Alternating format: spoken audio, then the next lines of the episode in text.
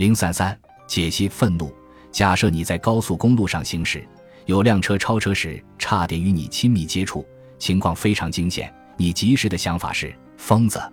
接下来，如果你还有更多气愤和报复的想法，就会极大影响愤怒的走向。他差点撞到我，混账东西！我不能轻易饶了他。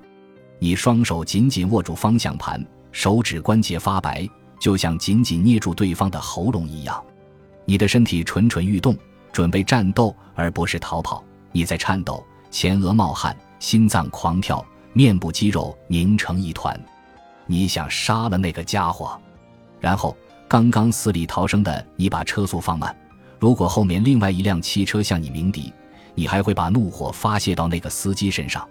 这种情况很容易引发过度紧张、鲁莽驾驶，甚至高速公路枪击案。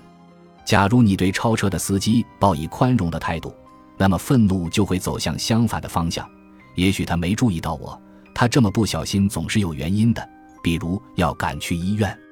你用宽容或至少开放的心态来平息怒气，防止愤怒情绪越演越烈。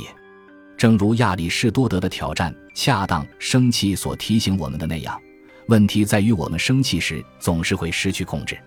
本杰明·富兰克林说得好：“生气总是有理由的，但很少是出于正当理由。”愤怒的类型多种多样，我们对司机粗心驾驶危及我们的生命感到愤怒，杏仁核很可能是在瞬间点燃怒火的主要火种源，而新皮层。及情绪神经回路的另一端，则可能负责激发精心策划的愤怒，比如头脑冷静的报复行为，或者对不公平、不公正现象的义愤。按照富兰克林的说法，这种深思熟虑的愤怒很少是出于正当理由，或者至少表面看来如此。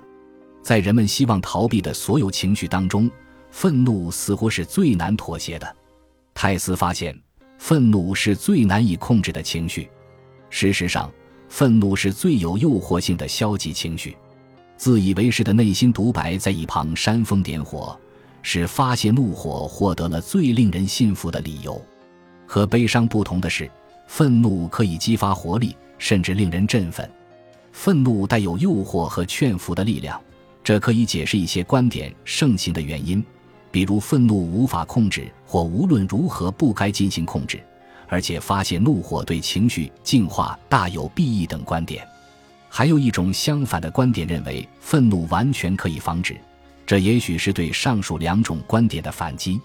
只要认真阅读有关研究发现，就会知道，所有对于愤怒的常见态度不是纯粹臆测，就是误入歧途。